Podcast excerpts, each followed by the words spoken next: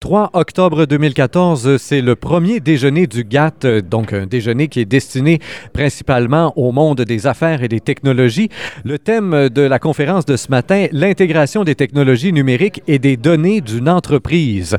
Et on avait donc deux conférenciers, comme ça arrive souvent au déjeuner du GATT. Donc tout d'abord Charles Carrière, chargé de projet en gestion de la productique informatisée du côté du Centre de productique intégrée du Québec. Et Martin Lafontaine est venu compléter avec des exemples très concrets de ce qui se passe chez Machinex. Il est lui-même directeur d'amélioration continue, donc chez Machinex de Plessisville.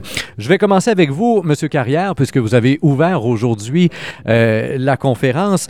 Le premier diagnostic que vous posez souvent au niveau du centre de productique quand vous allez en entreprise, c'est que vous constatez que, encore aujourd'hui en 2014, le problème de base, c'est la communication en silo.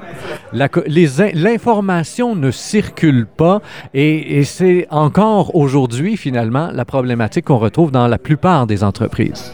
Oui, exactement. Euh, le manque de, la part technologique déficient, donc on n'a pas de solution intégrée de gestion, fait en sorte que chaque entreprise, euh, chaque département plutôt, gère son information comme bon lui semble et pour ses propres besoins et va la partager lorsque demandé, pas de façon ouverte. Donc, on est à réfléchir l'entreprise, et vous venez de le dire de façon ouverte. On parle aujourd'hui de ville ouverte, de ville intelligente. C'est une expression qui a été utilisée aussi au cours de la conférence. On parle aussi de Smart Factory, donc il y a les villes intelligentes. Et là, maintenant, il faut penser l'usine intelligente aussi. C'est pas tout d'avoir justement euh, un système de courriel à l'interne qui nous permette de faire circuler l'information sur demande. Il faut que l'information soit là, disponible. Quelle serait la première étape pour en arriver finalement à, à faire circuler cette information là en fait, non pas à la faire circuler, mais à la rendre disponible en tout temps. On doit penser centralisation des données. Donc, au lieu d'avoir plusieurs bases de données ou, sites, euh, euh, parallèles pour gérer l'information, on la centralise dans une seule et même source euh, et on la partage, on la rend disponible en fonction des besoins de chacun des départements. Alors, dans, dans, une usine, évidemment, des départements, là, il peut y en avoir plusieurs. On parle des, des, ventes, du marketing, de ci, de ça, de la bureaucratie, mais il y a aussi le département qui est sur le plancher de l'usine lui-même, les travailleurs et tout ça. Et ce sont euh, différentes façons de penser, différentes façons d'agir. Chacun a un peu sa chasse gardée dans tout ça. Comment, est-ce qu'il y a vraiment des logiciels qui sont là et qu'on peut adapter facilement et qui peuvent correspondre à toutes ces façons de, de voir l'entreprise? Parce que chacun, évidemment, j'imagine, veut garder un peu sa façon de faire, là. Euh, oui, mais il ne faut pas que ce soit une façon de faire départementale. Il faut que ce soit une façon de faire d'entreprise qui répond aux besoins globaux. Donc, euh, dans ce contexte-là, autant le personnel de bureau que le personnel de l'usine va avoir accès à l'information dont il a besoin pour gérer, euh, pour faire, pour bien exécuter son travail. On peut penser dans l'usine, non seulement lui donner l'ordre de priorité des, des ordres de fabrication sur lesquels il doit travailler, mais également lui fournir l'information nécessaire sur euh, le, comment faire la mise en place de la machine en fonction du produit à fabriquer. Euh, ça peut être des vidéos, des vidéos euh, et d'informations pour l'aider à mieux effectuer son travail si c'est un travail qu'on ne fait pas fréquemment et qu'on a le potentiel d'oublier certaines, certaines procédures pertinentes. Je me tourne vers vous, euh, Monsieur Lafontaine, euh, donc euh, directeur de l'amélioration continue chez Machinex. Euh, Machinex, qui, vous l'avez expliqué, comporte plusieurs planchers. Donc, il y a plusieurs usines, et même dans des villes différentes. Et les clients sont aux quatre coins du monde, finalement, principalement en Amérique du Nord, mais aujourd'hui même du côté de l'Angleterre. vous, vous avez connu une croissance fulgurante, mais aujourd'hui, grâce aux améliorations qui ont été apportées, et vous avez insisté là-dessus à la fin, là, apportées petit à petit. Êtes là depuis sept ans. Grâce aux améliorations qui ont été apportées petit à petit, on en arrive aujourd'hui à recevoir une, soumission de 14 millions, à conclure la vente et à, commence à commencer la production assez rapidement, merci, parce que tout est intégré, justement. Effectivement, aujourd'hui, c'est les bénéfices qu'on en récolte. J'insiste sur le fait où est-ce que quand on parle de centraliser, pour nous, dans notre jargon, ce qu'on a déjà donné comme vision, c'est de travailler sous une base de données, de faire en sorte justement que l'information est rentrée une fois, qu'on évite toutes les redondances et risques d'erreur tout au long du processus. Le résultat, c'est aujourd'hui, oui, de faire en sorte que c'est transparent, qu'on travaille à l'intérieur de deux, de trois ou de cinq usines, euh, qui fait en sorte qu'aujourd'hui, on arrive à des résultats comme on a mentionné.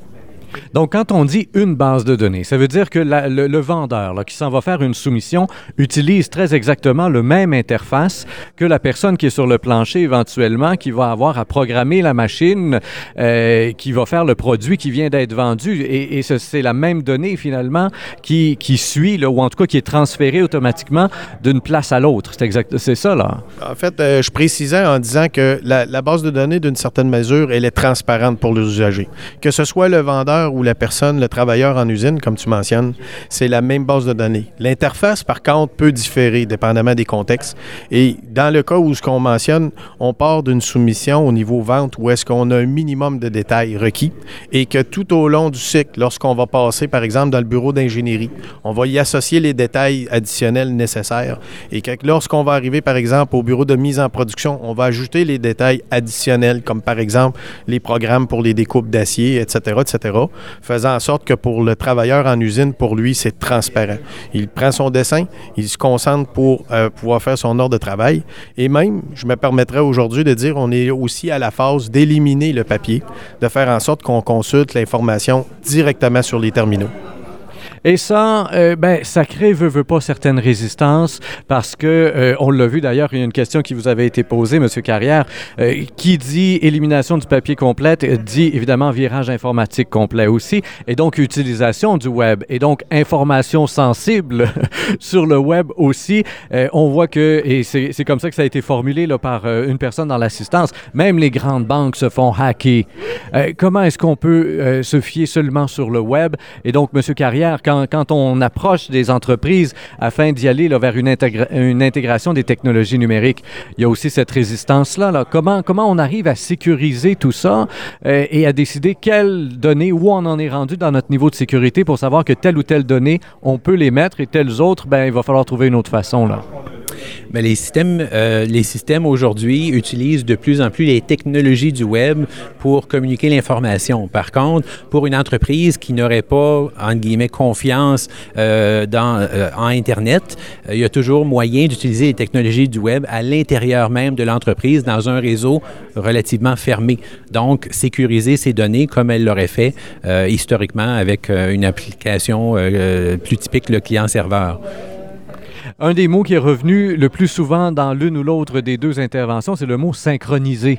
Syn il faut tout synchroniser finalement. Je lis ici mes notes. Synchroniser les commandes, l'inventaire, les fiches clients, au moins dans le CRM, le fameux CRM. Évidemment, pour le commun des mortels qui nous écoute présentement, ça ne veut pas dire grand-chose. C'est un trois lettres, c'est un acronyme qui est bien utilisé en entreprise. Pourriez-vous tout d'abord nous, euh, nous repréciser là, ce que c'est que le CRM et après ça, nous dire qu'est-ce qui peut être synchronisé? En dehors même de ce qu'on vient de nommer Il y a encore tout un paquet de choses qui peuvent être synchronisées qui vont faire en sorte de faciliter la vie en entreprise. Euh, pour euh, revenir à l'acronyme CRM, c'est pour Customer Relationship Management ou en français GRC pour gestion de la relation client. Ben c'est un module qui euh, sert ni plus ni moins à structurer et à organiser un département de vente dans lequel on va gérer la, la notion de prospection, de soumission et d'entrée de commande, mais qui sert exclusivement à la vente. Euh, donc, le besoin d'intégrer les données des systèmes, disons, satellitaires comme le CRM ou comme les autres logiciels que l'entreprise peut utiliser dans son quotidien, c'est de s'assurer que les informations qui sont générées par les solutions satellitaires puissent, puissent être synchronisées avec le système intégré de gestion qui sera la, la base de données centralisée pour redistribuer l'information au reste de l'entreprise. Et donc, encore une fois, l'objectif est de travailler toujours avec les mêmes données, donc en s'assurant que les données en question euh, sont euh, justes, évidemment. Oui. Euh, si je peux me permettre, j'aimerais ça aussi ajouter et complémenter l'information de Charles, c'est-à-dire que les CRM aussi, ce que ça permet au quotidien, c'est aux gestionnaires, entre autres, que ce soit à travers les comités de direction ou direction générale, de prendre des décisions à l'égard du carnet de commandes, de futurs projets qui sont euh, devant nous et de faire en sorte que, sur un point de vue stratégique, sur un point de vue tantôt de planifier la main-d'œuvre, de pouvoir préparer jusqu'à un certain point, dans une période de croissance, entre autres, euh, comment tantôt on va pouvoir euh, jouer avec le carnet de commandes. Fait ça, c'est devient un outil quasiment indispensable, surtout quand on est en mode croissance. Et c'est quelque chose qui en a impressionné plusieurs. D'ailleurs, j'ai l'impression, M. Lafontaine, de voir comment chez Machinex, euh, vous avez en toute simplicité, grâce à un code de couleur assez basique, vert, jaune, rouge. Hein, on a ça, là. Mais euh, grâce à des codes de couleur comme ça, euh, que ce soit sur le plancher de l'entreprise ou que ce soit au niveau des tables à dessin ou de quoi que ce soit, n'importe qui, grâce à son code de couleur, peut établir, un, où il est rendu dans le travail et deux, est-ce qu'il prévoit que dans 15-20 minutes ou dans 12 heures, il, va être en panne parce qu'il manque quelque chose? Ça a été toute une réflexion à la base qui permet de faire ça, mais ça sauve beaucoup de temps, évidemment, aujourd'hui. Ça permet de voir où en est la production exactement, là. Oui, tout à fait.